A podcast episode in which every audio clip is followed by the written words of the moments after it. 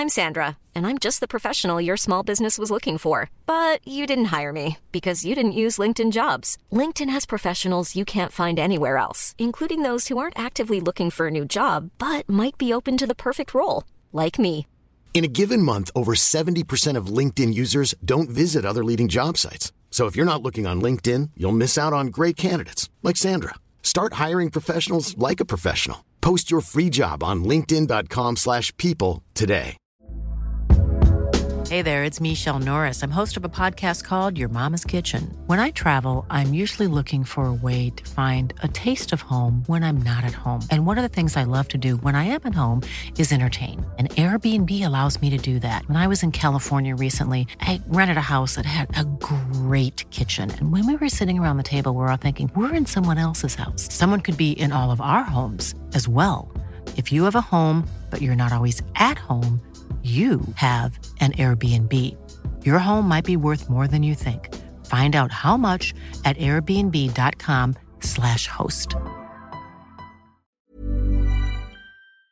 Hast du dir für dieses Jahr finanzielle Ziele gesetzt? Möchtest du vielleicht Geld sparen, um dir einen Traum erfüllen zu können? Oder hast du dir vielleicht schon lange vorgenommen, deine Ausgaben besser im Blick zu behalten? Stell dir vor, es gäbe einen einfachen Weg, wie du deine Finanzen aufräumen, unnötige Ausgaben eliminieren und deine Verträge mit nur einem Fingertipp rechtssicher kündigen kannst. Und das Ganze bequem per App, die auch noch dauerhaft kostenlos ist. Klingt utopisch? Hab ich auch zuerst gedacht, bis ich Finanzguru entdeckt habe. Die App Finanzguru ist wirklich eine großartige Möglichkeit, den Überblick über deine Finanzen zu behalten. Vielleicht kennst du Finanzguru auch schon. Die Gründerzwillinge Benjamin und Alexander Michel konnten 2018 in der Gründershow Die Höhle der Löwen Carsten Maschmeyer als Investor für sich bzw. für Finanzguru gewinnen. Mittlerweile nutzen mehr als 1,5 Millionen Menschen Finanzguru und lassen sich dabei unterstützen, ihre Finanzen zu organisieren und ihre Sparziele zu erreichen. Und es ist wirklich kinderleicht. Du lädst dir einfach die kostenlose App runter und verbindest deine Konten mit Finanzguru.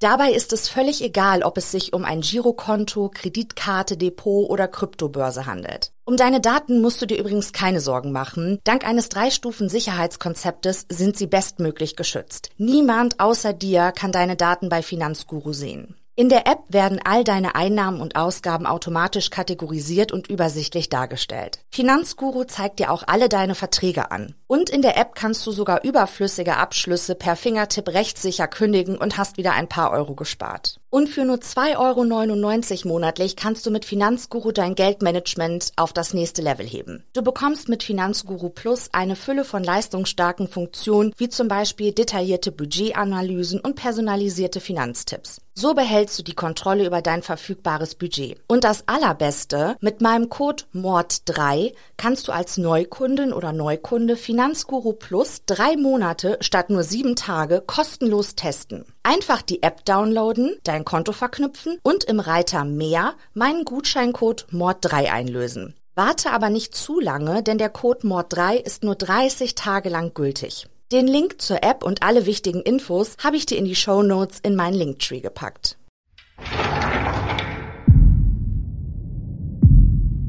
Willkommen bei Von Mord und Totschlag. Ein True Crime Podcast. Von und mit Steffi.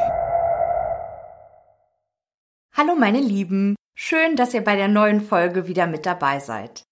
Bevor wir mit unserem neuen Fall starten, möchte ich mich auch hier nochmal ganz herzlich bei Iris für die weitere Kürzung meiner Wunschliste bedanken. Und auch beim Schreiben von Kommentaren und Bewertungen wart ihr super fleißig. Ich habe mich über jeden einzelnen Text wirklich sehr gefreut. Aber nun hoffe ich, dass ihr auch diese Folge informativ findet und danke fürs Zuhören.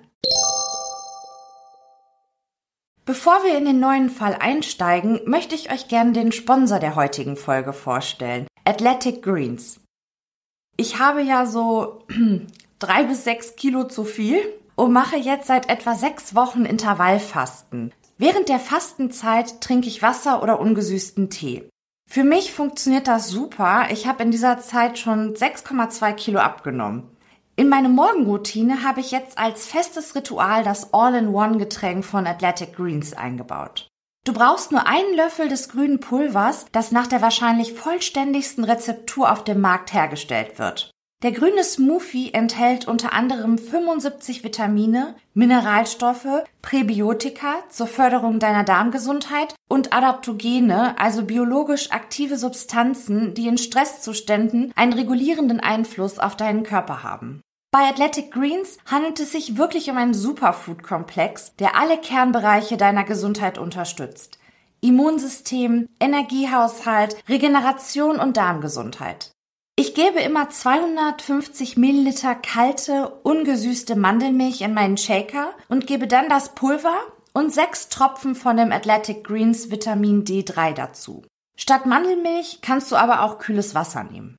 Toll finde ich, dass das Pulver nicht klumpt und tatsächlich auch gut schmeckt. Nicht bitter, sondern sogar etwas süßlich ist, obwohl eine Portion weniger als ein Gramm Zucker enthält.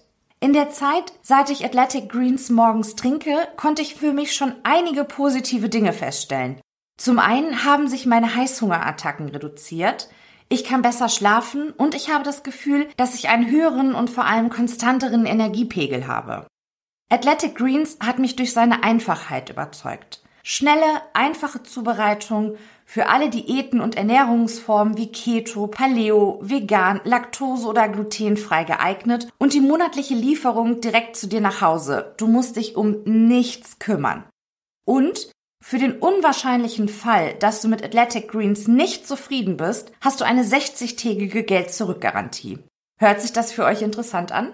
Super! Im Moment gibt es nämlich eine Aktion für HörerInnen meines Podcasts. Auf athleticgreens.com slash Steffi erhaltet ihr kostenlos einen Jahresvorrat an Vitamin D3 und fünf Travel Packs zu eurem Athletic Greens Abo dazu. athleticgreens.com slash Steffi. Sarah wird langsam unruhig. Die junge Frau macht sich Sorgen. Beinahe ein Monat ist vergangen, seit sie die Nachbarsfamilie das letzte Mal gesehen hat. Der Familienvater hat zwar angekündigt, dass die Familie nach North Carolina verreisen muss, um dort die schwer erkrankte Schwiegermutter zu pflegen. Doch seitdem brennt in dem viktorianischen Herrenhaus Tag und Nacht das Licht. Hin und wieder beobachtet sie, wie ein Wagen die Einfahrt zu der dreistöckigen Villa hinauffährt. Nur kurze Zeit später kommt das Auto wieder zurück und verlässt die Hillside Avenue. Doch von den Bewohnern ist nichts zu hören und zu sehen. Es ist der 7. Dezember 1971, als sich Sarah endlich ein Herz fasst und die Polizei über die seltsamen Vorgänge in dem teuersten Gebäude von Westfield unterrichtet. Sie bittet die Ordnungsmacht, nach dem Rechten in Bree Snow, wie das Herrenhaus der Lists genannt wird, zu schauen. Fast zur gleichen Zeit, aber unabhängig von Sarah, meldet sich auch Ed Iliano bei der Polizei.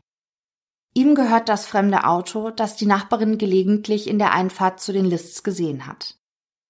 Die 16-jährige Tochter der Familie, Patricia, besucht den Theaterkurs, den Iliano leitet.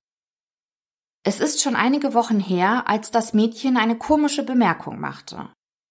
Es könne sein, dass ihr Vater den Kursleiter kontaktieren und behaupten würde, dass die Familie eine längere Reise unternehmen und die Tochter deshalb nicht mehr an dem Theaterkurs teilnehmen könne. Wenn dieser Fall eintrete, so solle Iliano sofort die Polizei informieren. Der Kursleiter dachte sich zunächst nichts bei dieser kuriosen Äußerung und nahm sie auch nicht wirklich ernst. Doch dann kam der 9. November 1971, als Iliano ein Schreiben von Patricias Vater erreichte. Die Familie müsse eine schwerkranke Angehörige in North Carolina pflegen und seine Tochter könne deshalb vorerst nicht mehr an seinem Unterricht teilnehmen. Während Iliano den kurzen Brief studierte, hallte Petruschas Stimme in seinem Kopf nach. Der Mann überlegte hin und her, bis er sich am nächsten Tag dazu entschied, bei der Familie List nach dem Rechten zu schauen. Von der Einfahrt aus erblickte der Kursleiter jedoch schon das hell erleuchtete Anwesen. Scheinbar war alles in Ordnung mit den Bewohnern von Breesnow. In den folgenden Wochen fuhr Iliano immer mal wieder in die Hillside Avenue. Jedes Mal brannte im gesamten Haus das Licht, doch auf sein Klingeln reagierte niemand. Und so entschied sich Ed Iliano, die Polizei über das ungewöhnliche Abtauchen der Familie zu informieren. Nachdem die Anrufe der Nachbarin und des Kursleiters auf dem Präsidium eingegangen sind, wird direkt ein Streifenwagen zu dem Wohnhaus der Familie List geschickt. Die beiden Polizisten tun es Iliano gleich. Auch sie klingeln an der Tür des hell erleuchteten Herrenhauses.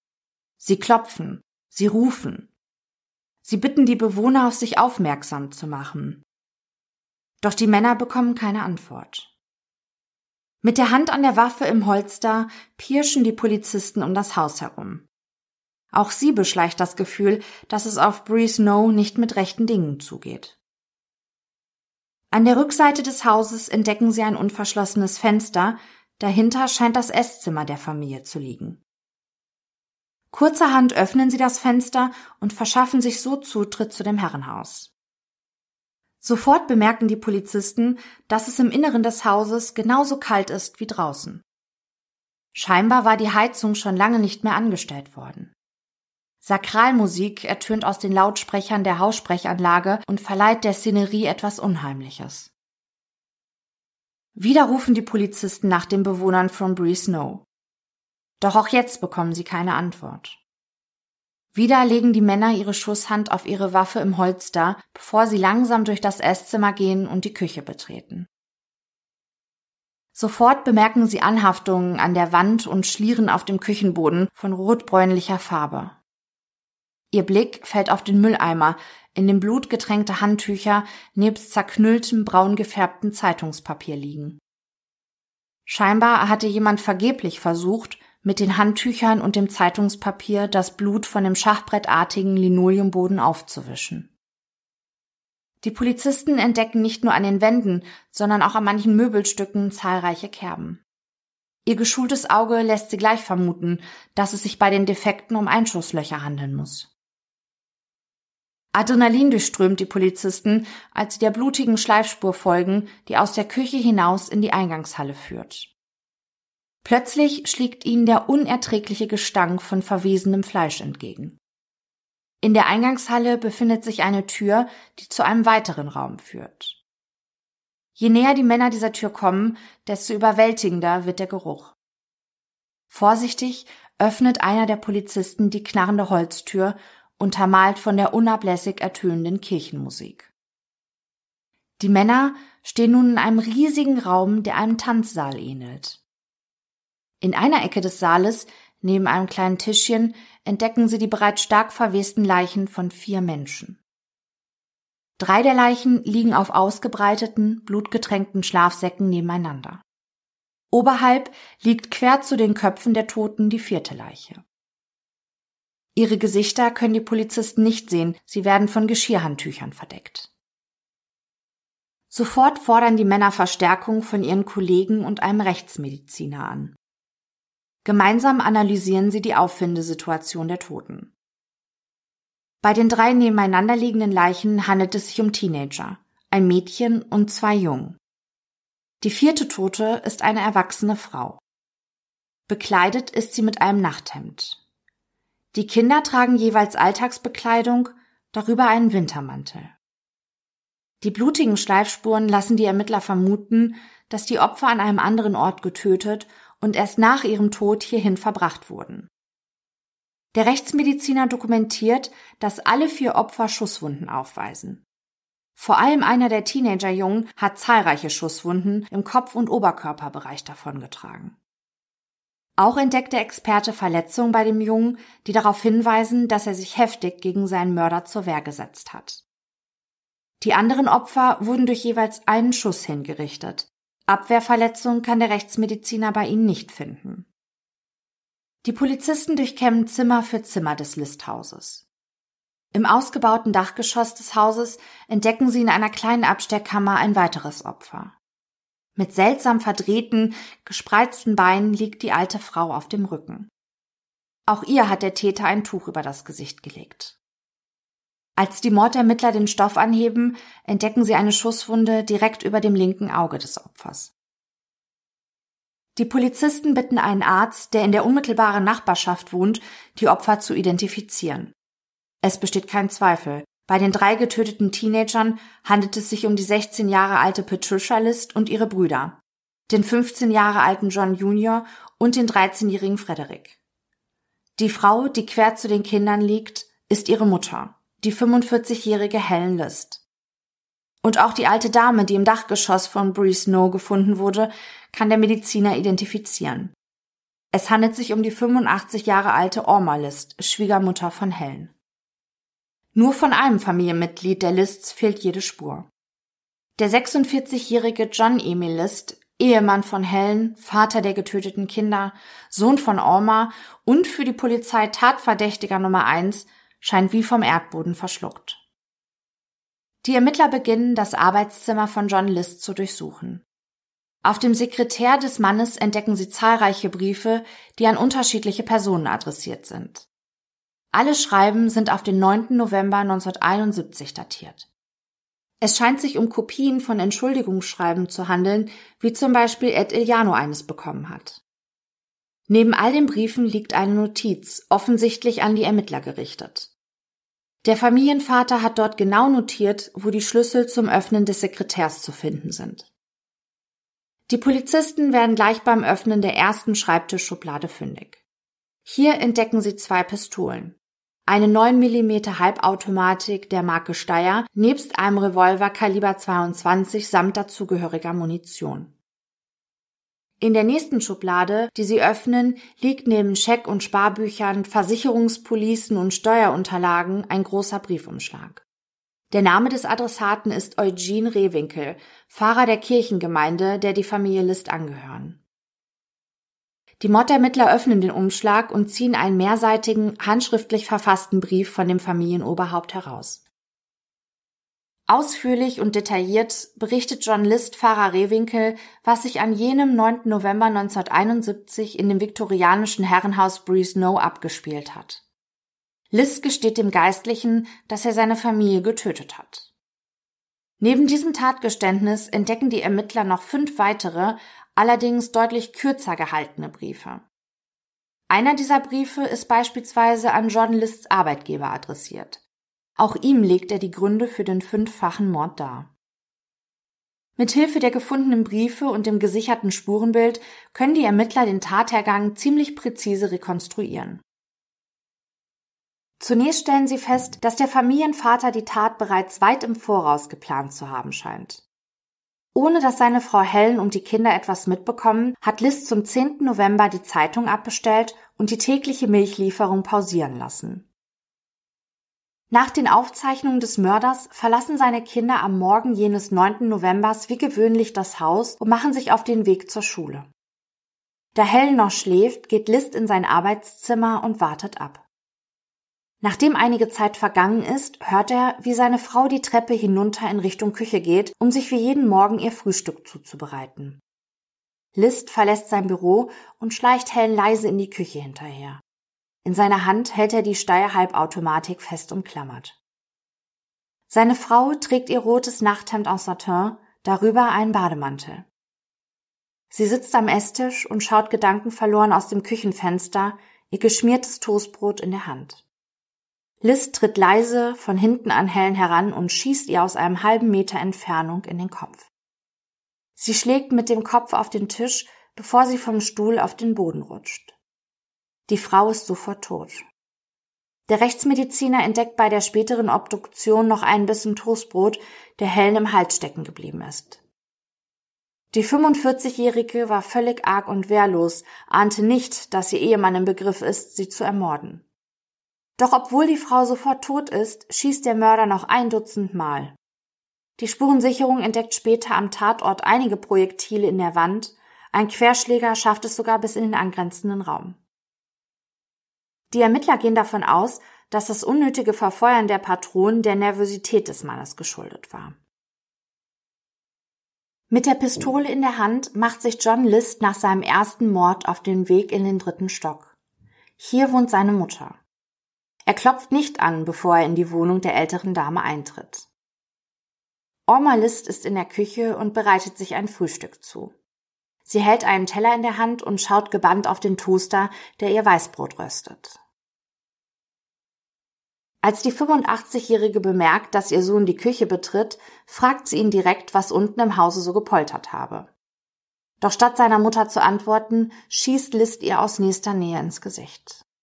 Die Frau fällt auf ihre Knie, bevor sie rückwärts umkippt und so ihre Unterschenkel unter ihrem Körper einklemmt. Auch bei seinem zweiten Mord schießt der Mann noch weitere Male, obwohl es für ihn offensichtlich sein muss, dass seine Mutter schon nicht mehr lebt. Sein ursprünglicher Plan sah vor, die Leiche von Orma List ins Erdgeschoss zu bringen. Doch, so schreibt er später in dem Brief an Pfarrer Rehwinkel, der regungslose Körper der alten Dame ist zu schwer für ihn. Stattdessen hieft er Orma auf einen Teppichläufer, bedeckt ihr Gesicht mit einem Geschirrhandtuch und schleift sie in die kleine Abstellkammer neben der Küche.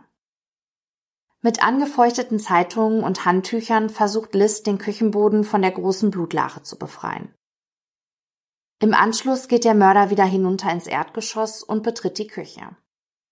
List greift nach den Knöcheln seiner Frau und schleift sie an den Füßen aus dem Raum heraus in den Tanzsaal.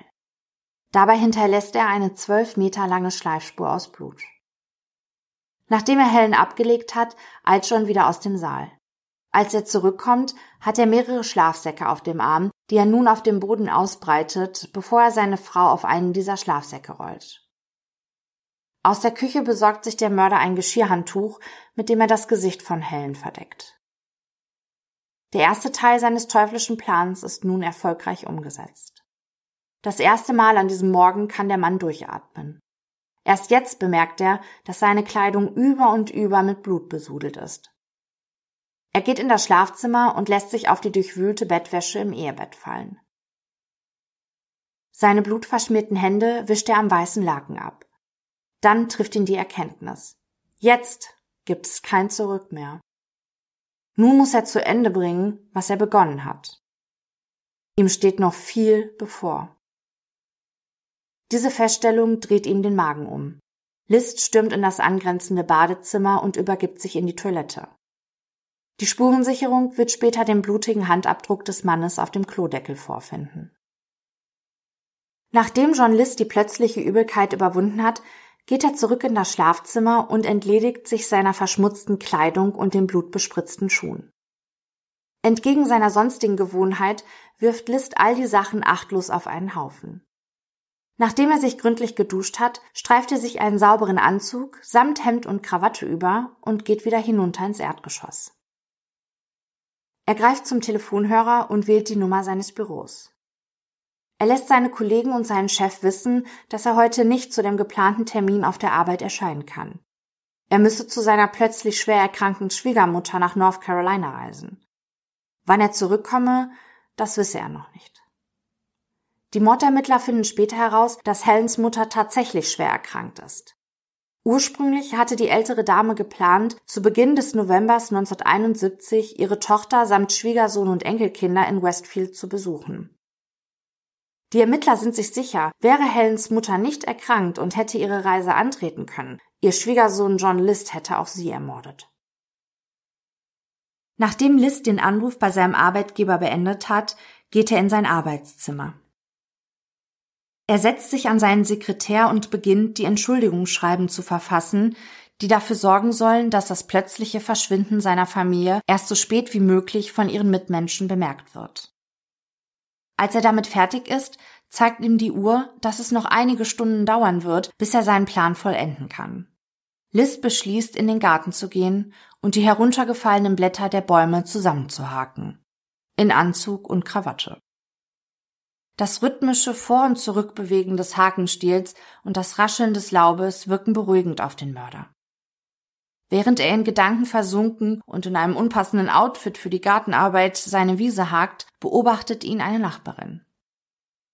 Nachdem Liz das Laub auf einen Haufen zusammengehakt hat, geht er zurück ins Haus. In der Küche bereitet er sich ein warmes Mittagessen zu. Er setzt sich an den Küchentisch und nimmt seine Mahlzeit ein. Die Stille im Haus wird durch das Ringen des Telefons durchbrochen. John legt sein Besteck zur Seite, steht auf und nimmt den Hörer ab. Am anderen Ende der Leitung ist seine 16-jährige Tochter Patricia. Es gehe ihr nicht gut, ihr Vater solle sie bitte von der Schule abholen. Die verfrühte Rückkehr von Patricia hat der Mörder in seinem Plan nicht vorgesehen. Während er im Auto auf dem Weg zur Schule ist, macht er sich Gedanken, wie es nun weitergehen soll. Schon bald hat er eine Lösung. Er sammelt Patricia von der Schule ein und kehrt mit ihr gemeinsam nach Breeze Snow zurück. List parkt sein Auto in der Einfahrt. Unter einem Vorwand rennt er zum Eingang und stürzt ins Haus. Er schnappt sich einer der Pistolen und kauert sich hinter die Eingangstür. Der Mörder kann es nicht riskieren, dass seine Tochter Zeit hat, die Blutspuren im Flur zu bemerken. Dann würde sie sich sofort bewusst werden, dass ihr Leben in Gefahr ist. List lauscht den Fußtritten seiner Tochter, wie sie sich die Auffahrt hinauf bewegt. Sie drückt die Klinke herunter und tritt ins Haus ein.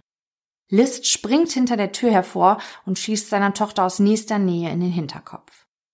Das junge Mädchen sackt in sich zusammen. Sie ist sofort tot. Schnell schmeißt List die Haustür ins Schloss. Der Mörder zieht sein Opfer aus dem Flur hinaus in den Tanzsaal, wo schon die Leiche von Helen List liegt. John platziert Patricia auf einen der Schlafsäcke. Dann geht er ins Badezimmer und säubert sich. Im Anschluss macht der Mörder einige Besorgungen. Beispielsweise geht er zur Post und gibt die zuvor verfassten Entschuldigungsschreiben auf. Sein nächster Weg führt ihn zur Bank. Er löst all seine Konten auf und lässt sich das verbleibende Geld, immerhin 2500 Dollar, auszahlen. Dann macht er sich wieder auf den Heimweg. Am späten Nachmittag setzt List sich erneut in sein Auto, um seinen Sohn Frederik abzuholen. Der 13-Jährige ging nach der Schule einem kleinen Nebenjob nach, um sein Taschengeld aufzubessern. Zurück zu Hause springt List erneut aus dem Auto und sprintet zum Eingang des Hauses. Er greift erneut nach seiner Pistole und kauert sich hinter die Tür. Als sein Sohn den Flur betritt, kommt der Mörder aus seiner Deckung und schießt dem Jungen in den Kopf. Auch Frederik ist sofort tot. List schleift die Leiche seines Sohnes in den Tanzsaal und legt ihn auf den Schlafsack neben den Leichnam seiner Schwester. Das einzige Kind von John List, das jetzt noch lebt, ist John Jr. Der 15-Jährige trainiert an diesem Nachmittag mit dem Fußballteam seiner Schule. Doch entgegen dem Plan seines Vaters endet das Training an diesem Tag vorzeitig und der Junge kehrt früher als geplant nach Hause zurück. List bemerkt John Jr. erst, als dieser bereits durch einen Nebeneingang die Waschküche betreten hat. Eilig greift der Mörder zu den Pistolen, nimmt jede in eine Hand und positioniert sich im Flur. List beobachtet, wie sich langsam die Türklinke zu senken beginnt. John richtet die Waffen Richtung sich öffnender Tür. Als sein Sohn den Flur betritt, muss ihm in einem Bruchteil einer Sekunde klar geworden sein, dass er sich in absoluter Lebensgefahr befindet. Sein eigener Vater will ihn töten. Der 15-Jährige geht direkt in den Angriffsmodus. Er stürzt sich auf sein Gegenüber, greift nach den Händen seines Vaters. Die beiden ringen um die tödlichen Waffen. Es lösen sich unkontrolliert Schüsse. Eine Kugel schlägt in die Flurdecke ein, zwei Projektile durchbohren den Fußboden, eines durchschlägt einen Schrank, ein weiteres bleibt in einem der Fensterrahmen im Esszimmer stecken. Doch so sehr der Junge auch kämpft und versucht, sich gegen seinen Vater zur Wehr zu setzen. John List schafft es, sich aus der Umklammerung seines Sohnes zu lösen. Der 15-Jährige versucht, den kommenden Schüssen auszuweichen, doch er hat keine Chance. Ein Geschoss trifft ihn im Rücken, direkt unterhalb seines Nackens. Ein weiterer Schuss trifft ihn in den Kopf. Ungebremst stürzt der Junge zu Boden, bricht sich dabei seinen Kiefer.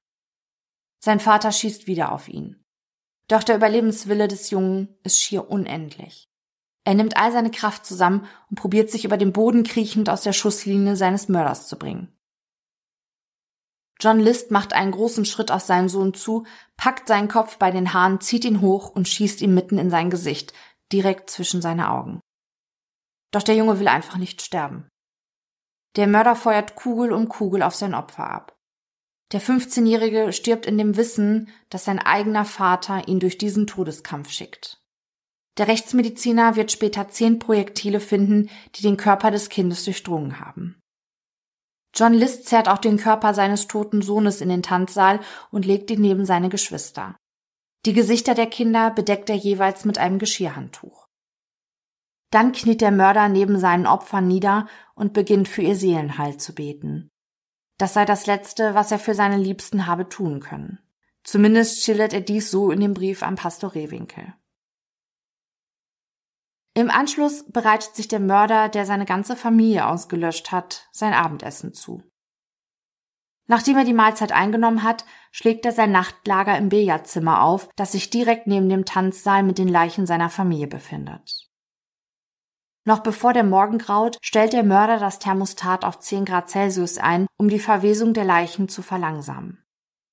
Er schaltet in jedem Raum des Hauses das Licht ein. Dann macht er sich daran, sein Gesicht auf allen Fotos im Haus zu zerstören. Als er das erledigt hat, beginnt er im Radio einen Sender zu suchen, der kirchliche Musik spielt. Nachdem er fündig geworden ist, stellt er das Gerät direkt vor die Haussprechanlage, sodass die Sakralmusik durch das ganze Haus schallt. Die beiden Polizisten, die später die Leichen finden, sind geschockt, ob der musikalisch untermalten, grausigen Szenerie, die ihnen für immer im Gedächtnis bleiben wird. John List packt einige Kleidungsstücke und seinen Reisepass in einen Koffer und zieht die Eingangstür von Breeze No hinter sich zu. Dann verlässt der Massenmörder Westfield für immer. Die Ermittler fragen sich, was den 46-Jährigen dazu getrieben hat, seine gesamte Familie auszulöschen. Johns Brief an Pfarrer Rehwinkel gibt ihnen zumindest einen Einblick in die Denkweise des flüchtigen Mörders. Er glaubt, der Reverend könne ihn wahrscheinlich am besten verstehen, denn seine Gründe für die Morde rechtfertigt er mit den Werten seiner Religion. Seine Frau Helen habe sich, so behauptet der Mörder, schon vor Jahren von Gott abgewandt. Und auch bei seiner Tochter Patricia habe er eine ähnliche Entwicklung feststellen müssen. Vor allem ihr Wunsch, Schauspielerin zu werden, missbilligt er. Die Ursache für die gottlose Lebensweise seiner Familie sieht List in der Zeit des Wandels und der sich verändernden Gesellschaft der 1960er Jahre. Ein gottgefälliges Leben sei unter diesen Rahmenbedingungen kaum noch möglich, schreibt er. Beim Studieren des Briefes drängt sich dem Leser das Gefühl auf, List glaubt, seine Familie trotz der grausamen Hinrichtung von noch viel größerem Schaden und Elend bewahrt zu haben. Der 46-Jährige glaubt tatsächlich, dass Gott seine Entscheidung verstehen und ihm seine Taten verzeihen wird. Doch in dem Schreiben an seinem Arbeitgeber kommt dann wohl der wahre und sehr weltliche Grund für die Vernichtung seiner Familie ans Licht. Es tut mir leid, dass alles so enden musste, aber mit einem so geringen Einkommen konnte ich die Familie einfach nicht weiter versorgen, und ich wollte nicht, dass sie in Armut leben muss, schreibt er dort.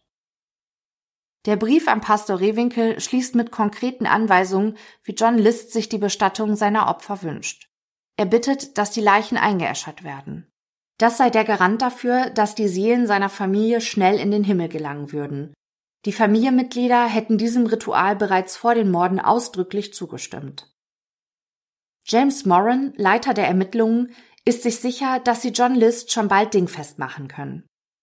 Nur eine Stunde nachdem die Getöteten entdeckt wurden, ging ein Fernschreiben mit der Fahndung nach dem Mörder in allen Polizeidienststellen des Bundesstaates ein. Nur kurze Zeit später wird der blaue Chevrolet des gesuchten Mörders auf dem Langzeitparkplatz am Kennedy International Airport in New York City ausfindig gemacht. Auf dem Armaturenbrett liegt ein Parkticket, datiert auf den 10. November 1971. Doch der Gesuchte ist auf keiner Passagierliste verzeichnet. Hier am JFK-Flughafen im Stadtbezirk Queens verliert sich die Spur von John List. Da die Ermittler davon ausgehen müssen, dass List den Bundesstaat verlassen hat, ist nun das FBI für die weiteren Ermittlungen zuständig. Der erste Schritt der Bundesbehörde ist die Untersuchung der persönlichen Verhältnisse des Gesuchten. Ihre Ergebnisse werfen ein ganz anderes Licht auf den Grund für die Morde. Denn der 46-Jährige ist hoch verschuldet, konnte seit einiger Zeit seine Hypothekenzahlung nicht mehr leisten und keine Versicherungsbeiträge mehr zahlen. Und seiner Mutter schuldet der Mann auch eine hohe Geldsumme. Lists Bank hat bereits die Zwangsversteigerung des viktorianischen Herrenhauses Breeze veranlasst. Die FBI-Ermittler finden auch den Grund für die prekäre finanzielle Situation des Mannes. Der 46-Jährige hatte im vergangenen Jahr gerade einmal 5000 Dollar erwirtschaftet. Die FBI-Agenten fragen sich, warum List so handelte. Es hätte schließlich auch andere gewaltfreie Lösungsoptionen gegeben. Zum Beispiel hätte sich der Familienvater seinen Problemen stellen, die Lebenshaltungskosten reduzieren, mit Gläubigern verhandeln und selbst den Verkauf von Breeze No anstreben können. Natürlich gibt es auch immer wieder Menschen, die zu drastischen, vermeintlichen Lösungen ihrer Probleme greifen. Sie tauchen unter oder suizidieren sich vielleicht. Nicht selten kommt es auch zu sogenannten Familiendramen oder erweiterten Suiziden. Verharmlosende Begriffe, die eigentlich einen oder mehrere Morde mit anschließendem Selbstmord des Täters beschreiben. John List hingegen entschied sich dazu, den Menschen, die ihm eigentlich am liebsten sein sollten, auf brutale Art und Weise das Leben zu nehmen und sich selbst dann einfach aus dem Staub zu machen. Die FBI-Agenten graben in der Vergangenheit des Mannes in der Hoffnung, sein Verhalten besser analysieren zu können. Es ist der 17. September 1925, als John Emil List im Bay City im Bundesstaat Michigan zur Welt kommt. Vater John Frederick ist bei der Geburt seines Sohnes bereits 64 Jahre alt, 25 Jahre älter als Mutter Orma, mit der er zum Zeitpunkt der Niederkunft ein Jahr lang verheiratet ist. Das Ehepaar gehört der zweitgrößten lutherischen Kirche in der USA an. Ihre Vorfahren stammen aus Deutschland. John Lists Großvater väterlicherseits, John George List, stammt aus dem fränkischen Rosstal, gelegen im Landkreis Fürth. Dessen Frau Maria Barbara Lotta hat ihre Wurzeln in Weißenbronn, gelegen im benachbarten Landkreis Ansbach. Orma List ist eine Enkeltochter von John Adam List, der ebenfalls aus Rostal stammt und ein Bruder von John George List ist, dem Großvater ihres späteren Mannes John Emil List. Ziemlich verwirrend, aber im Grunde genommen bedeutet das nur, dass die Eltern des späteren Mörders der List-Familie Cousin und Cousine zweiten Grades sind. Im Jahre 1845, 1846 emigrierten die Lists aus Deutschland mit insgesamt rund 90 Personen in die USA und ließen sich in der Gemeinde Frankenmuth im Bundesstaat Michigan nieder. Angeführt wurde die Gruppe von dem Pastor Johann Konrad Wilhelm Löhe. Die religiösen Ansichten und die starke Bindung an die Kirchengemeinde sind auch für die späteren Generationen der Einwanderer prägend. Das Ehepaar List lebt mit ihrem Sohn John in einem viktorianischen Haus. Das Obergeschoss hat die Familie jedoch untervermietet. Das führt dazu, dass der junge John kein eigenes Zimmer hat. Die Nächte verbringt der Junge im elterlichen Wohnzimmer. Früh wird ihm eingebläut, seine Spielsachen und andere persönliche Gegenstände nicht herumliegen zu lassen. Seine Anwesenheit im Haus scheint nicht auffallen zu sollen. Privatsphäre hat das Kind nicht. Sein Vater, dem ein Geschäft gehört, gilt in seinem Umfeld als wunderlicher Einzelgänger. Das Verhältnis zu seinem Sohn ist kühl. Wenn er von seinem Kind erzählt, spricht er immer nur von dem Jungen. Vater und Sohn verbringen nur sehr wenig Zeit miteinander, haben keine Bindung zueinander.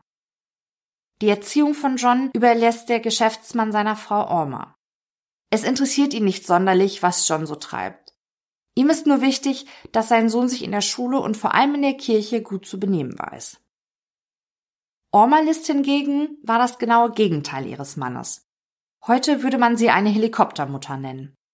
Ständig ist sie in Sorge, dass John erkranken oder sich verletzen könnte. Daher verfolgt und beobachtet sie den Jungen förmlich auf Schritt und Tritt. Sie zieht ihm auch stets etwas zu dicke Kleidung für die jeweilige Witterung an, damit das Kind sich bloß nicht verkühlt. Außerdem verbietet sie John, mit anderen Kindern zu spielen. Mit ihrem Verhalten erreicht sie, dass der Junge die Außenwelt als einen gefährlichen Ort mit allerlei Bedrohungen empfindet. Am Abend liest sie mit John gemeinsam in der Bibel. Ein Ritual, an dem die beiden bis zur Ermordung von Orma festhalten. Soziale Kontakte hat John List außerhalb seiner Familie und der Schule nur in der Kirchengemeinde. Sein Vater ist dort sehr angesehen, ist er doch im Kirchenvorstand tätig und kümmert sich gewissenhaft um die Verwaltung der Gemeindegelder. Der Wunsch von Mutter Orma ist, dass ihr Sohn später in die Fußstapfen seines Vaters tritt. Auf der Highschool hat der schüchterne Junge dann zwar einige Freunde, jedoch nie eine Freundin. Nach seinem Abschluss beginnt John sich erstmals für seine Verhältnisse gegen seine Eltern aufzulehnen. Es ist das Jahr 1943, als John freiwillig zur Armee geht, gegen den ausdrücklichen Wunsch seiner Mutter, dies bitte nicht zu tun. Zwar wäre der junge Mann über kurz oder lang sowieso eingezogen worden, da die USA im Dezember 1941 nach dem Angriff auf Pearl Harbor ohnehin als Kriegspartei in den Zweiten Weltkrieg verwickelt war, dennoch traf John hier einmal in seinem Leben eine Entscheidung, die nicht den Wünschen seiner Eltern entsprach. Das sollte im Verlauf seines weiteren Lebens nur noch einmal vorkommen, sieht man den Mord an seiner Familie und an seiner Mutter mal außen vor. Ein Jahr nachdem John zur Armee gegangen ist, stirbt sein Vater. Von ihm erbt er den Colt, einer der Waffen, mit der er später mordet. Die zweite Pistole besorgt er sich während des Zweiten Weltkrieges. Als der Krieg vorbei ist und John wieder nach Hause kehrt, drängt Mutter Orma ihn, eine Ausbildung zu machen. Buchhalter soll er werden. Der Beruf sei angesehen und krisensicher. John folgt dem Wunsch seiner Mutter und studiert Betriebswissenschaft und Rechnungswesen an der Universität von Michigan. Regelmäßig einmal im Monat besucht Orma List ihren Sohn an seinem Studienort. Die Besuche laufen immer nach dem gleichen Schema ab. Orma und John gehen gemeinsam essen, im Anschluss besuchen sie den Gottesdienst. Zurück in Johns Wohnung lesen sie zusammen in der Bibel und diskutieren und philosophieren über die gelesenen Textstellen. Orma ist stolz, als ihr Sohn das Studium zunächst mit einem Bachelor abschließt und im Anschluss auch den Masterstudiengang erfolgreich besteht. Der junge Mann hat gerade seine erste Stelle auf dem Arbeitsmarkt angetreten, da wird er von der Armee zum Wehrdienst eingezogen. Zu dieser Zeit ist der Koreakrieg in vollem Gange. Doch John List hat Glück. Er muss nicht an die Front, sondern bleibt im Bundesstaat Virginia stationiert. Hier lernt er eines Abends beim Bowling Helen Morris Tyler kennen, seine zukünftige Ehefrau. Die junge Frau ist Kriegerwitwe und hat eine neun Jahre alte Tochter. Der Soldat List verliebt sich Hals über Kopf in die schöne Mutter. Helen hingegen zeigt sich John gegenüber weniger aus romantischen Gefühlen heraus offen für eine Beziehung. Als alleinerziehende Mutter mit einer geringen Witwenrente hat die junge Frau Sorge, wie sie sich und ihre Tochter Brenda in Zukunft durchbringen soll. Es stört sie zwar, dass ihr zukünftiger Mann so sehr am Rockzipfel seiner Mutter hängt, aber auf der anderen Seite macht er einen freundlichen und verlässlichen Eindruck auf sie.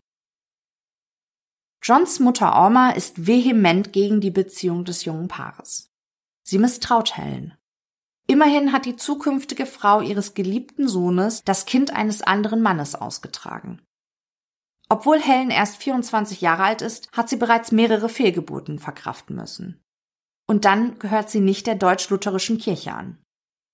Helen Morris Taylor war in den Augen von Orma List keine von ihnen und nicht würdig, an der Seite ihres Sohnes leben zu dürfen. Doch Helen will John unbedingt an sich binden. Sie behauptet, von ihm schwanger geworden zu sein. Für John steht fest, dass er seine Freundin jetzt heiraten muss, damit sein erstes Kind ehelich geboren wird.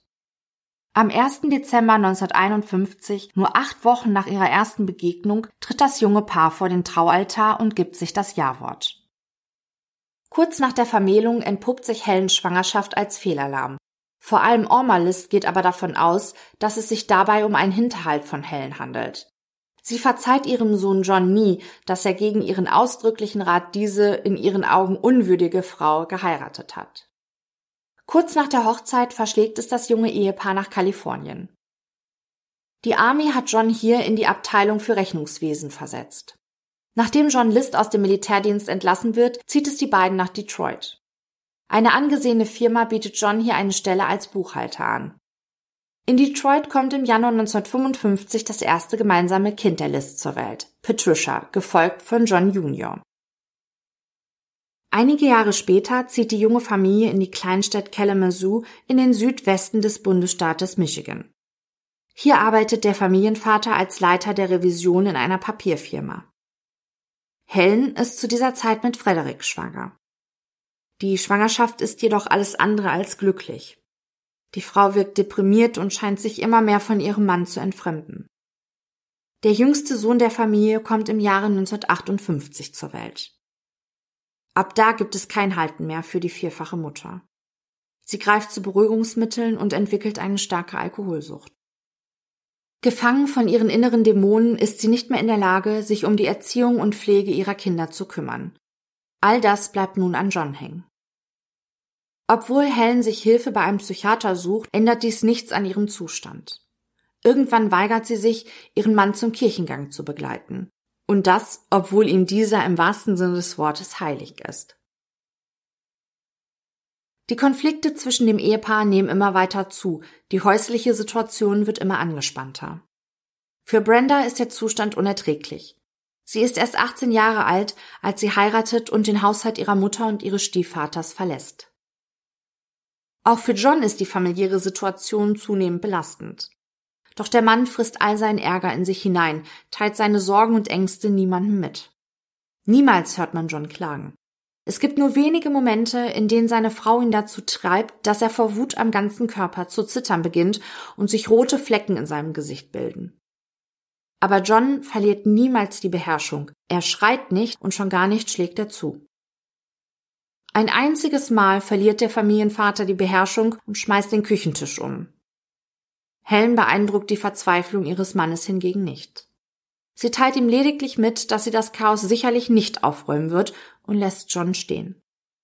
Dieser kniet vor den Scherben nieder und beginnt das zerbrochene Geschirr einzusammeln. Doch nicht nur die familiäre, auch die berufliche Situation von John ist zu dieser Zeit alles andere als rosig. Sein Arbeitgeber fusioniert mit einem anderen Unternehmen und entlässt ihn.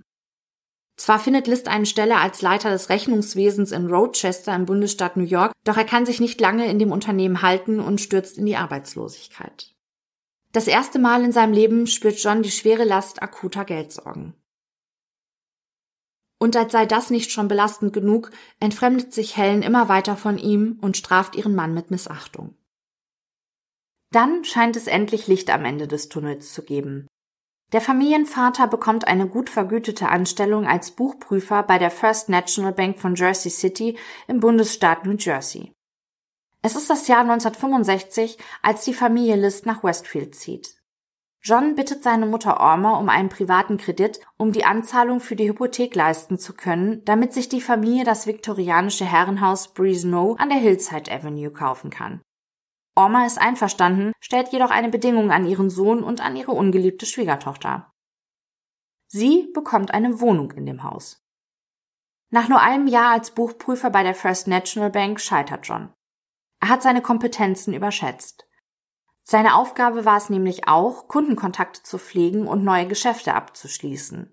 Seine sozialen Fähigkeiten aber waren einfach kaum ausgebildet und das machte ihn wiederum gänzlich ungeeignet für den Job. Zwar ist es nicht das erste Mal, dass der Familienvater beruflich scheitert und sich neu orientieren muss, allerdings lasten nun eine gewaltige Hypothek und hohe Fixkosten auf seinen Schultern. Ganz davon abgesehen, dass er es nicht wagt, sich seiner Frau anzuvertrauen. Obwohl er den Job bei der Bank bereits verloren hat, geht er wie immer jeden Morgen zur gleichen Zeit aus dem Haus. Seine Tage verbringt er lesend im Bahnhof. Ganze sechs Monate hält er diesen Trug aufrecht. Um die anfallenden Rechnungen zahlen zu können, denn sonst wäre er ja direkt aufgeflogen, hebt er regelmäßig Geld von dem Konto seiner Mutter ab, auf das John List inzwischen Zugriff hat. Orma List ahnt nicht, dass ihr Sohn sich an ihren Ersparnissen bedient. Als John seine Familie 1971 ermordet, hat er alle Rücklagen auf dem Sparbuch seiner Mutter, insgesamt 200.000 Dollar, aufgebraucht. Nach sechs Monaten Arbeitslosigkeit findet der Familienvater wieder eine Anstellung – Allerdings ist der Posten deutlich schlechter bezahlt als seine vorherigen Jobs. Zudem befindet sich sein Arbeitgeber in New York. Für John bedeutet das, dass er nun jeden Tag lange unterwegs ist. Doch nach nur einem Jahr verliert List auch diesen Job wieder. Die Geldsorgen drohen den Familienvater zu erdrücken. Kurze Entlastung verschafft ihm eine weitere Hypothek, die er aufnimmt. Zu all den zwischenmenschlichen und finanziellen Sorgen gesellt sich nun auch noch die Diagnose eines Arztes. 1969 eröffnet er dem gebeutelten Ehepaar, dass Helen an einer unheilbaren zerebralen Atrophie erkrankt ist. Oder anders gesagt, die Frau ist an der Geschlechtskrankheit Syphilis, die durch Bakterien verursacht wird, erkrankt. Heute ist die Krankheit im frühen Stadium mit Antibiotikum gut zu heilen. Im Fall von Helen List hat der übermäßige Medikamenten- und Alkoholkonsum ihren körperlichen, seelischen und geistigen Verfall allerdings rasant beschleunigt. Der Arzt rät ihrem Mann, die kranke Frau in ein Pflegeheim zu geben. Doch John lehnt den Vorschlag des Mediziners ab. Er will sich zu Hause um Helen kümmern. Um sich von all seinen Sorgen ablenken zu können, flüchtet der Mann sich in seine Hobbys. Er liest Bücher über Waffen und verschlingt Lektüren über wahre Kriminalfälle. Wenn er nicht liest, dann spielt der Familienvater Strategiespiele, ein Hobby, das sich schnell in eine Obsession steigert. Später stoßen die FBI-Agenten bei ihren Recherchen auf ein Postfach, das List eröffnet hat, um sich pornografische Werke zuschicken lassen zu können.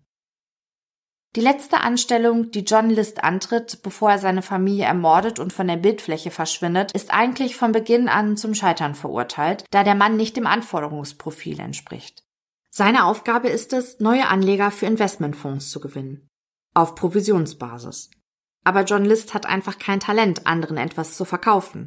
So erklären sich auch die mageren Einnahmen von 5000 Dollar im Jahr vor den Morden. Die Beziehung zu Helen existiert derweil nicht mehr. Mittlerweile schläft das Ehepaar sogar in getrennten Schlafzimmern. Die einzige Chance für John, den bissigen Kommentaren seiner Frau zu entgehen, die, ob ihrer schweren Erkrankung und der Allgemeinsituation, immer verbitterter wurde. Ein altes Sprichwort besagt, kleine Kinder, kleine Sorgen, große Kinder, große Sorgen. Auch John List bleibt von dieser Erkenntnis nicht verschont. Bei der Erziehung der Kinder verliert er zunehmend die Kontrolle. Die pubertierenden Teenager lehnen sich immer öfter gegen ihren Vater auf und stellen seine strengen Regeln immer öfter in Frage. Patricia treibt es wohl am weitesten, probiert Drogen aus und nimmt an okkulten Praktiken teil. Doch Teufelswerk in den Augen ihres Vaters ist auch ihr moderner Kleidungsstil und das immense Interesse der 16-Jährigen am Theaterspielen. Im September 1971 wird die Jugendliche nachts allein, eine Zigarette rauchend, auf den Straßen von Westfield von der Polizei aufgegriffen und nach Hause gebracht. Das ist zumindest die Version, die John Liss in seinem Geständnis niederschreibt. Seine Ehefrau Helen war in seinen Augen schon verloren, doch seine Tochter war ebenfalls auf dem besten Weg, sich einen Platz in der Hölle zu sichern. Ungeachten dessen, was List in seinem Geständnis schreibt, unbestritten reift zu dieser Zeit der Plan in ihm, seine Familie auszulöschen. Vielleicht ist das Vorkommnis mit Patricia und der Polizei eine Art Startschuss für John List, um mit der Planung der Ermordung an seiner Familie zu beginnen. Allerdings ist das reine Spekulation, denn wir dürfen nicht vergessen, dass der Familienvater zu dieser Zeit finanziell bereits völlig ausgebrannt ist. Die Ersparnisse seiner Mutter hat er ohne ihr Wissen gänzlich aufgebraucht, seine Kündigung und eine erneute Arbeitslosigkeit sind nur noch eine Frage der Zeit und das Heim der Familie steht vor der Zwangsversteigerung. Das Leben von John List stand kurz davor, völlig zu entgleisen. Es ist der 5. November 1971, vier Tage vor den Morden, als der Familienvater seine Kinder bittet, sich in der Küche zu versammeln. Es sei wichtig, dass sie sich auf ihren Tod vorbereiten, erklärt List ihnen. Ob sie lieber begraben oder verbrannt werden möchten. Man kann nur spekulieren, ob die drei Jugendlichen die eigentliche Botschaft hinter dieser seltsam anmutenden Frage verstehen, aber mindestens die 16-jährige Patricia scheint zu ahnen, dass ihr Vater ihnen etwas antun könnte. Das lässt zumindest die ominöse Warnung vermuten, die sie gegenüber dem Leiter ihrer Theatergruppe äußert. Nach dem Massenmord wird die Leiche von Johns Mutter Orma List in ihren Heimatort Frankenmuth im Michigan überführt. Helens Mutter und Schwester bestehen auf eine Erdbestattung, entgegen der Forderung des Mörders, dass die Leichen seiner Familienmitglieder eingeäschert werden sollen. Helen und ihre drei Kinder werden auf dem Fairview Cemetery in Westfield bestattet. Es ist ein Armbegräbnis in den günstigsten Särgen. Für mehr reicht es nicht. Das letzte verbleibende Geld hat der flüchtige Familienvater ja eingesackt. Mehrere Beamte überwachen verdeckt die Beerdigungszeremonie, halten Ausschau nach John. Doch der Mörder taucht am Tag der Beisetzung seiner Familie nicht auf. Da John List seinen Reisepass mitgenommen zu haben scheint, muss das FBI davon ausgehen, dass der Mann sich eventuell irgendwie ins Ausland abgesetzt hat. Die Ermittler lassen ein Fahndungsplakat mit einem aktuellen Foto und besonderen Merkmalen des Gesuchten hundertfach drucken. Unter anderem ist dort zu lesen, dass List an Hämorrhoiden leidet und stark kurzsichtig ist weshalb der Fahndungsaufruf auch an etliche Apotheken und Augenärzte verschickt wird. Zudem hat der Gesuchte eine Narbe hinter seinem rechten Ohr. Doch es gehen keine Hinweise ein, die das FBI zu dem Aufenthaltsort des Mörders führen. Neun Monate nach der grausamen Ermordung der List-Familie geht am 30. August 1972 das viktorianische Herrenhaus Breesnow in Flammen auf und brennt bis auf die Grundmauer nieder. Die Ermittlungen der Polizei ergeben, dass die Ursache des Feuers eindeutig eine Brandstiftung ist, doch der Täter ist bis heute unbekannt. Nachdem der Mörder sein Auto am JFK Airport abgestellt hat, setzt er sich in einen Zug und fährt nach Michigan. Von dort aus nimmt er einen anderen Zug nach Denver in Colorado. Dort angekommen, mietet er sich einen Wohnwagen. John List berichtet später, er habe vor allem in den ersten beiden Wochen seiner Flucht damit gerechnet, dass er von der Polizei geschnappt wird. Aber die erwartete Festnahme bleibt aus. Langsam wird dem 46-Jährigen klar, dass er nun ein freier Mann ist, dass er sich jetzt ein neues, ein besseres Leben aufbauen kann. Aus John List wird Robert P. Clark. List hatte damals an der Uni einen Kommiliton, der Robert P. Clark hieß. Ob er bei der Namensänderung an seinen ehemaligen Kollegen dachte? Der echte Robert P. Clark kann sich später auf jeden Fall nicht daran erinnern, mit dem Mörder in Kontakt gestanden zu haben. Neben seinen Namen fälscht List auch seine Sozialversicherungsnummer. In den USA hat diese Nummer eine ähnliche Bedeutung wie bei uns der Personalausweis, um sich bei Behörden und so weiter zu legitimieren. Dank der Sozialversicherungsnummer findet List bald einen Job als Koch in einem Holiday Inn Hotel. Einige Wochen später zieht es List in eine kleine Gemeinde namens The Pinery, gelegen am Rande von Denver. Seine Anstellung als Koch kündigt der Mann, als er ein Jobangebot als Buchhalter und stellvertretender Geschäftsführer bekommt. Vier Jahre nachdem List seine Familie ermordet hat, fühlt er sich schon wieder recht sicher und wagt sich ein Stück weiter aus seiner Deckung heraus. Er schließt sich wieder einer Kirchengemeinde an. Nur ein Jahr später traut er sich, einen Führerschein zu beantragen und legt sich wieder ein Auto zu. Jetzt, wo er wieder mobil ist, chauffiert er die älteren Mitglieder seiner Kirchengemeinde zu Arztterminen oder macht Besorgungen mit ihnen. Sein soziales Engagement bleibt nicht unbeachtet. Schon bald wird List in den Kirchenrat der Gemeinde berufen. Hier lernt er während einer Kirchenveranstaltung die geschiedene Dolores Miller kennen und lieben.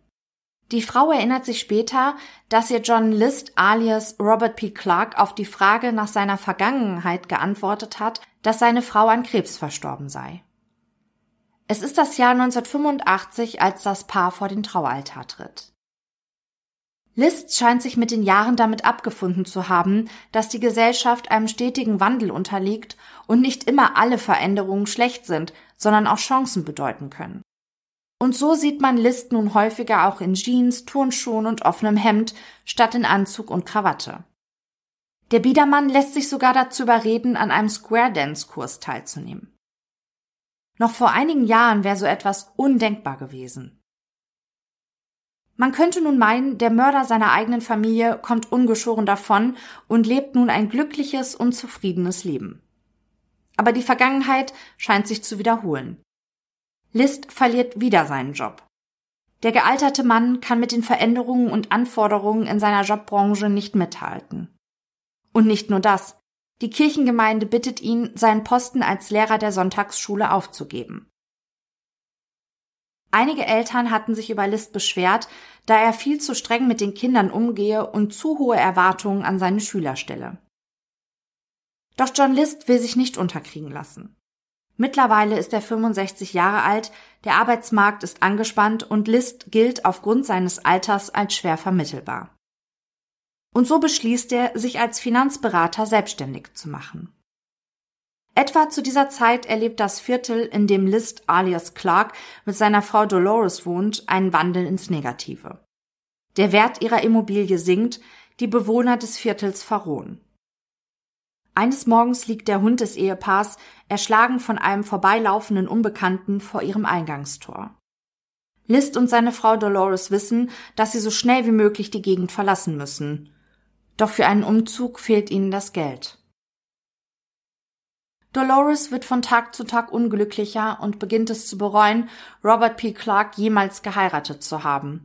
Immer öfter spricht sie davon, ihren Mann verlassen zu wollen. List lernt in dieser Zeit seine Nachbarin Wanda Flannery näher kennen. Die Frau hat immer ein offenes Ohr für die Sorgen und Nöte ihres Nachbarn. Es ist der Februar des Jahres 1987, als Wanda in ihrem Ohrensessel sitzt und gedankenverloren in einer ihrer Lieblingslektüren blättert, einer Boulevardzeitung namens World Weekly News. Doch als sie auf die nächste Seite blättert, ist die Frau wie elektrisiert.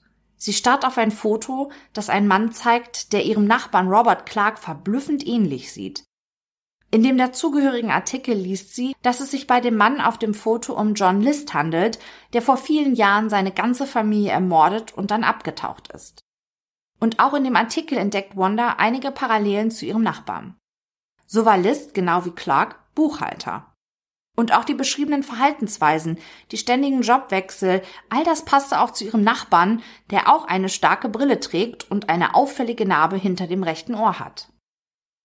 War Robert etwa der gesuchte John List? Es vergehen einige Tage, bis Wanda beobachtet, dass Robert sein Haus verlässt. Mit dem Zeitungsartikel in der Hand macht sie sich eiligen Schrittes zu seiner Frau Dolores auf. Wanda zeigt Dolores ihre Entdeckung. Die Frau von Robert wirkt verunsichert. Wanda fordert sie auf, ihren Mann unbedingt mit dem Artikel samt dem Foto zu konfrontieren und ihn zur Rede zu stellen. Dolores behält den Artikel und verspricht ihrer Nachbarin, sich darum zu kümmern. Doch sie entscheidet sich anders. Dolores wirft den Zeitungsausschnitt in den Müll und verliert kein Wort gegenüber Robert. Einige Tage später bekommt Clark das Angebot, in Richmond im Bundesstaat Virginia zu arbeiten. Die Clarks müssen nicht lange überlegen, packen ihre Habseligkeiten zusammen und verlassen ihr heruntergekommenes Viertel. Wanda Flannery bleibt mit ihrer Ahnung, dass ihr ehemaliger Nachbar ein Massenmörder sein könnte, allein zurück. Der Polizei erzählt sie jedoch nichts von ihrem Verdacht. Während die Clarks sich in ihrem neuen Zuhause einrichten, landet die Akte der ungeklärten fünf Morde an der Familie List auf dem Schreibtisch von Detective Jeffrey Paul Hummel. Der Ermittler arbeitet für die Staatsanwaltschaft im Union County in New Jersey. Voller Elan studiert der Mann Stunde um Stunde die Akte, in der Hoffnung, nach so vielen Jahren Ansatzpunkte zu finden, die ihn letztlich zu dem Massenmörder John List führen. Vielleicht hatten seine Kollegen ja eine wichtige Spur übersehen. Doch all die Arbeit ist vergeblich. Detective Hummel ist ratlos. In seiner Verzweiflung wendet er sich an eine Hellseherin. Doch nicht an irgendeine Hellseherin. Der Ermittler sucht Rat bei Elizabeth Lerner. Die Frau soll schon in anderen aussichtslos wirkenden Fällen nützliche Hinweise gegeben haben. Sie lebt ebenfalls in New Jersey und so entscheidet sich der Detective, sie anzurufen. Die beiden vereinbaren ein Treffen. Ihre Begegnung dauert zwei Stunden. Hammel zeigt der Hellseherin Fotos vom Tatort. Immer wieder fährt die Frau mit ihren Fingern über die Rückseite der Bilder. Während der Seance kann sie dem Ermittler zwar keinen konkreten Hinweis auf den jetzigen Aufenthaltsort von John List geben, aber überraschenderweise nennt sie einige Aspekte, die sich im Nachhinein bewahrheiten. Zum einen behauptet Lerner, dass List noch lebe und nicht mit einem Flugzeug, sondern mit Zug oder Bus geflüchtet sei. Das stimmt. Außerdem sei der Gesuchte nach Südwesten geflüchtet. Das ist auch richtig, denn Lists erste Station nach seiner Flucht lag im Südwesten der USA. Zudem gäbe es eine neue Frau an Johns Seite, die eine Verbindung nach Baltimore in Maryland hat. Auch das ist richtig, denn John hat seine zweite Frau Dolores in Baltimore geheiratet. Weiter erzählt sie, dass die Bundesstaaten Florida und Virginia eine Rolle im Leben von List spielen. Die Aussage stimmt teilweise, denn List war erst kürzlich mit seiner zweiten Frau nach Virginia gezogen. Und dann sagt Lerner voraus, dass der Mörder an seinem Geburtstag, dem 17. September, zu den Gräbern seiner Familie zurückkehren würde. Ganze zwei Nächte und einen Tag bringt Detective Hummel in einem Versteck auf dem Friedhof zu und wartet auf John List. Doch vergeblich. Der Mörder kehrt nicht zu seiner Familie zurück. In diesem Punkt hat Lerner sich offensichtlich geirrt. Rückblickend ist der Fall List für Hummel ein ziemlich frustrierender Fall. Er hat so viele mögliche und unmögliche Dinge probiert und ist doch keinen Schritt weitergekommen. Nach der Friedhofsaktion muss der Ermittler den Fall wieder abgeben, weil er in eine andere Sonderkommission versetzt wird.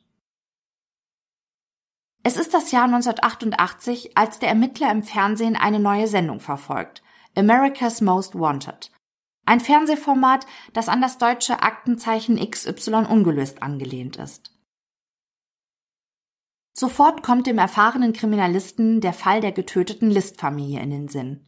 Er berät sich mit seinem Kollegen Captain Frank Marenka von der Mordkommission, dem der Fall mittlerweile zugeteilt worden war. Gemeinsam beschließen sie, sich bei America's Most Wanted zu bewerben. Sie konnten nur gewinnen, so verfahren waren die Ermittlungen. Die Produzenten setzten sich schon bald mit den Kriminalisten in Verbindung. Sie würden ihnen schon gerne helfen, doch sie sind auch skeptisch. Der Fall liegt bereits 18 Jahre zurück das Hauptproblem sei, dass es kein aktuelles Foto des gesuchten Mörders gebe. Doch aus ihrer bisherigen Erfahrung heraus wissen sie, dass eine Fahndung mit Bild die größte Chance auf Erfolg ist. Die Produzenten geben aber nicht auf und schon bald kommt ihnen die Idee. Sie kontaktieren den Bildhauer und Fotografen Frank Bender aus Philadelphia.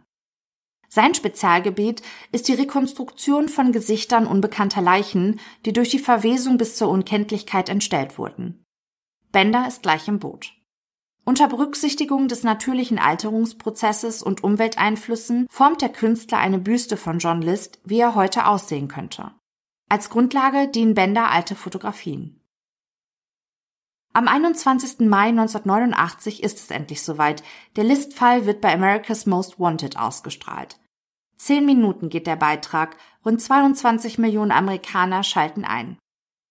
Robert P. Clark gehört eigentlich zu den Stammzuschauern der Sendung, doch ausgerechnet heute kann er die Sendung nicht verfolgen, weil er mit seiner Frau Dolores zum Essen mit Freunden eingeladen ist. Aber Wanda Flannery, seine ehemalige Nachbarin, verfolgt America's Most Wanted. Zwar entdeckt sie auf Anhieb keine große Ähnlichkeit zwischen der gezeigten Büste und ihrem ehemaligen Nachbarn, doch jetzt entscheidet sie sich, der Polizei ihren Verdacht mitzuteilen. Sie bittet ihren Schwiegersohn, bei der eingeblendeten Telefonnummer anzurufen und dem Beamten Namen und neue Adresse der Clarks in Virginia mitzuteilen. Insgesamt gehen rund 300 Anrufe zu dem Listfall bei dem Sender ein. Am 1. Juni 1989, knapp zwei Wochen nach Ausstrahlung bei America's Most Wanted, überprüfen die Ermittler des FBI-Büros in Richmond, Virginia, den Hinweis von Wanda Flannery. Zwei Agenten machen sich auf den Weg zu der angegebenen Adresse. In ihrer Aktentasche haben sie ein Fahndungsplakat mit dem alten Foto von John List. Sie klingeln.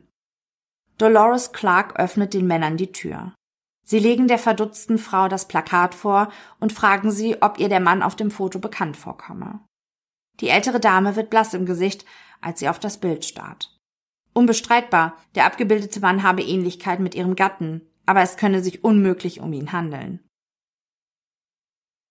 Die Agenten bitten die geschockte Frau um ein aktuelles Foto von Robert P. Clark. Sie reicht den Männern ein Foto, das auf ihrer Hochzeit geschossen worden war. Den erfahrenen Beamten reicht ein Blick. Sie nicken sich kaum merklich zu. Das ist ihr gesuchter Mann. Sie fragen Dolores, woher ihr Mann stamme, was er beruflich mache, ob er Narben habe. Wie ein Puzzle fügt sich nun Stück für Stück aneinander, bis ein komplettes Bild für die FBI-Agenten entsteht. Sofort fordern sie Verstärkung von ihren Kollegen an und treffen sich mit ihnen in der Nähe des Arbeitsplatzes von John List alias Robert P. Clark. Dieser steht gerade am Kopierer, als die Agenten das Bürogebäude betreten. Sie weisen sich ihm gegenüber aus und bitten den Mann, sich ihnen gegenüber ebenfalls auszuweisen. Ohne Umschweife fragt einer der FBI-Agenten den älteren Herrn, ob er John Emil List sei. Der Mann zeigt keinerlei Anzeichen von Verwirrung oder Unsicherheit angesichts der Frage, die er prompt verneint. Davon lassen sich die Agenten aber nicht beeindrucken, sie nehmen den Mann fest. Auf der Dienststelle angekommen, nehmen sie dem Verdächtigen seine Fingerabdrücke ab. Zwar bestreitet Clark weiterhin, dass es sich bei ihm um den Gesuchten handelt, doch mit Hilfe der Fingerabdrücke, die List damals beim Militär abgenommen wurden, können die FBI-Agenten ihren Verdächtigen überführen. Es wird aber noch einige Monate dauern, bis der mittlerweile 63-Jährige am 19. Februar 1990 endlich einräumt, dass es sich bei ihm tatsächlich um den gesuchten John Emil List handelt. Trotz der erdrückenden Beweislast plädiert List bei der Anhörung vor Gericht wegen fünffachen Mordes auf nicht schuldig. Zur Überraschung aller stimmt der 63-Jährige aber zu, nach New Jersey ausgeliefert zu werden. Eigentlich waren alle Beteiligten davon ausgegangen, dass List sich gegen seine Auslieferung mit Händen und Füßen wehren würde. Zwar ist die Beweislast erdrückend und eine Verurteilung unausweichlich, doch der Gerichtsort New Jersey verschlechtert die Aussichten des Angeklagten nochmals erheblich. Denn hier hat sich das Verbrechen, anders als in Virginia, in das Gedächtnis der Menschen eingebrannt. Noch vor Prozessbeginn gibt List es auf, seine wahre Identität zu leugnen. Für seinen Verteidiger Elijah Miller macht dieser Schritt seines Mandanten die Planung seiner Verteidigungsstrategie nicht gerade leichter. Nach dem Motto Angriff ist die beste Verteidigung probiert Miller es mit der Wahrheit. Der Verteidiger bedient sich des schriftlichen Geständnisses von List aus dem Jahre 1971 und probiert mit Hilfe eines Sachverständigen nachzuweisen, dass sein Mandant unter einer zwanghaften Persönlichkeitsstörung leidet. Aufgrund dessen habe er damals, als er sich in dieser ausweglos scheinenden Situation befunden hat, gar nicht anders handeln können. Der Mörder war der festen Überzeugung, dass ein Leben in dieser gottlosen Welt keinen Wert hat. Die Angst, seiner Familie könne der Weg ins Paradies verwehrt werden, weil sie in Sünde gelebt haben, war das Schlimmste für den Familienvater.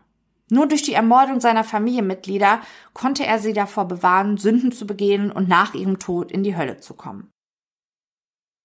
Sich seinem eigentlichen Problem, nämlich seiner miserablen Finanzen zu stellen, kam List nicht in den Sinn. Denn das hätte bedeutet, dass die Familie von der Wohlfahrt abhängig geworden wäre. Das war für den Vater keine akzeptable Option. In seinen Augen hätte er damit seine Familie der Lächerlichkeit preisgegeben.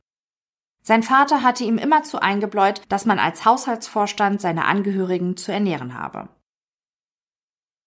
Neben den finanziellen Problemen scheint auch das Verhältnis zwischen John und Helen List ein ausschlaggebender Punkt für die Morde gewesen zu sein. Durch ihre Krankheit und die Alkoholsucht habe sich die Frau von einer attraktiven jungen Frau in eine ungepflegte und paranoide Einsiedlerin verwandelt. In der Öffentlichkeit habe sich Helen nicht mehr unter Kontrolle bekommen und John häufig wegen seiner sexuellen Performance vor anderen niedergemacht. Die Staatsanwaltschaft bittet einen Psychiater in den Zeugenstand. Der Experte beschreibt Lists damaligen Zustand mit einer depressiven Phase, einer Art Midlife Crisis. Durch den Kontrollverlust habe sich ein gewaltiger Frust in dem Familienvater angestaut. Die Wut darüber, den eigenen Ansprüchen nicht mehr gerecht zu werden, mündete in einem konkreten Plan, seine Familie zu vernichten. Der Druck entlud sich in dem Mord an seiner Frau, danach gab es für ihn dann kein Zurück mehr und so mussten auch seine Kinder und seine Mutter sterben. Für das Gericht spielt das Tatmotiv indes nur eine untergeordnete Rolle. Die gefundenen Spuren, die Berichte von Ballistik und Rechtsmedizin und der Brief an Pastor Rehwinkel beweisen ohne Zweifel, dass John List fünf Menschen ermordet hat. Der Prozess dauert deshalb tatsächlich auch nur sieben Tage. Es ist der 12. April 1990, als John Emil List in allen Anklagepunkten für schuldig befunden und zu einer fünfmal lebenslangen Freiheitsstrafe verurteilt wird. Der Mörder wird die Haftanstalt erst verlassen, wenn er tot ist. Der Verurteilte, der von der Presse der Boogeyman von Westfield getauft wurde, legt Revision gegen das Urteil ein. Er gibt vor, dass sein Geständnis, der Brief an Pastor Rehwinkel, eine vertrauliche Kommunikation war, ähnlich einer Beichte. Das Schreiben hätte nicht als Beweismaterial vor Gericht zugelassen werden dürfen. Zudem leide er an einer posttraumatischen Belastungsstörung durch seinen Militärdienst, die ihn letztlich zu den Morden getrieben habe dass List weder im Zweiten Weltkrieg noch im Koreakrieg Fronterfahrungen sammeln musste, sondern in seinem Büro saß, weit weg von all dem schrecklichen Kriegsgeschehen, schien er vergessen zu haben. Damit wird die Revision abgelehnt und das Urteil ist rechtskräftig. Im Mai 2002 äußert sich John List erstmals öffentlich zu den Morden. Er gibt der Fernsehjournalistin Connie Chung ein Interview für die Sendung Downtown, produziert vom Sender ABC. Die Journalistin fragt den Häftling unter anderem, warum er mehrfach auf seine Frau, seine Mutter und seinen Sohn John Jr. geschossen hat. Ein Sachverständiger hatte im Prozess einen Overkill vermutet, als Ausdruck der übermächtigen Wut, die sich in dem Familienvater angestaut hat. Doch in dem Interview wiegelt Liz die Vermutung des Experten ab. Er habe so oft auf seine Opfer geschossen, weil sich die Anspannung in ihm gelöst habe, nachdem ich meinen Auftrag erfüllt hatte, erzählt er. Chang hackt nach. Welchen Auftrag? Nun, den Auftrag, den ich mir selbst erteilt hatte, antwortet der Mörder. Die Journalistin fragt List auch, warum er sich nach dem Mord an seiner Familie nicht selbst das Leben genommen hat. Scheinbar schien der Tod für ihn ja die einzig denkbare Lösung seiner Probleme zu sein. List beruft sich wieder auf seine Religion. Selbstmord sei eine Sünde. So wäre er nach seinem Tod nicht in den Himmel und ins Paradies gekommen. Die Morde jedoch, die könne Gott ihm vergeben. Er gehe davon aus, dass seine Liebsten ihm ihre Ermordung längst verziehen haben und den Grund, warum er so handeln musste, verstehen. Eines Tages wird er im Paradies wieder mit seiner Familie vereint sein, da sei er sich ganz sicher. Die Interpretation des Interviews gehen weit auseinander. Die einen glauben, Reue für die Taten erkennen zu können, andere wiederum sind sich sicher, dass List weder Reue für die Morde empfindet, noch dass ihn der Verlust seiner Liebsten in irgendeiner Art und Weise schmerzt. Vor allem der Teil, als List über seine Mutter erzählt, macht viele sprachlos. Er habe seinem Vater versprochen, sich um seine Mutter zu kümmern und sie nicht leiden zu lassen. Seinen Teil des Versprechens habe er eingehalten. Nachdem John Emil List in Verdacht geraten war, DB Cooper zu sein, der im Jahre 1972 ein Flugzeug entführt hatte und mit der Lösegeldsumme unerkannt entkommen war, stirbt der Mörder am 21. März 2008 infolge einer Lungenentzündung. Zuvor konnte das FBI den Verdacht gegen den 82-Jährigen, der geheimnisvolle DB Cooper zu sein, jedoch zweifelsfrei ausräumen.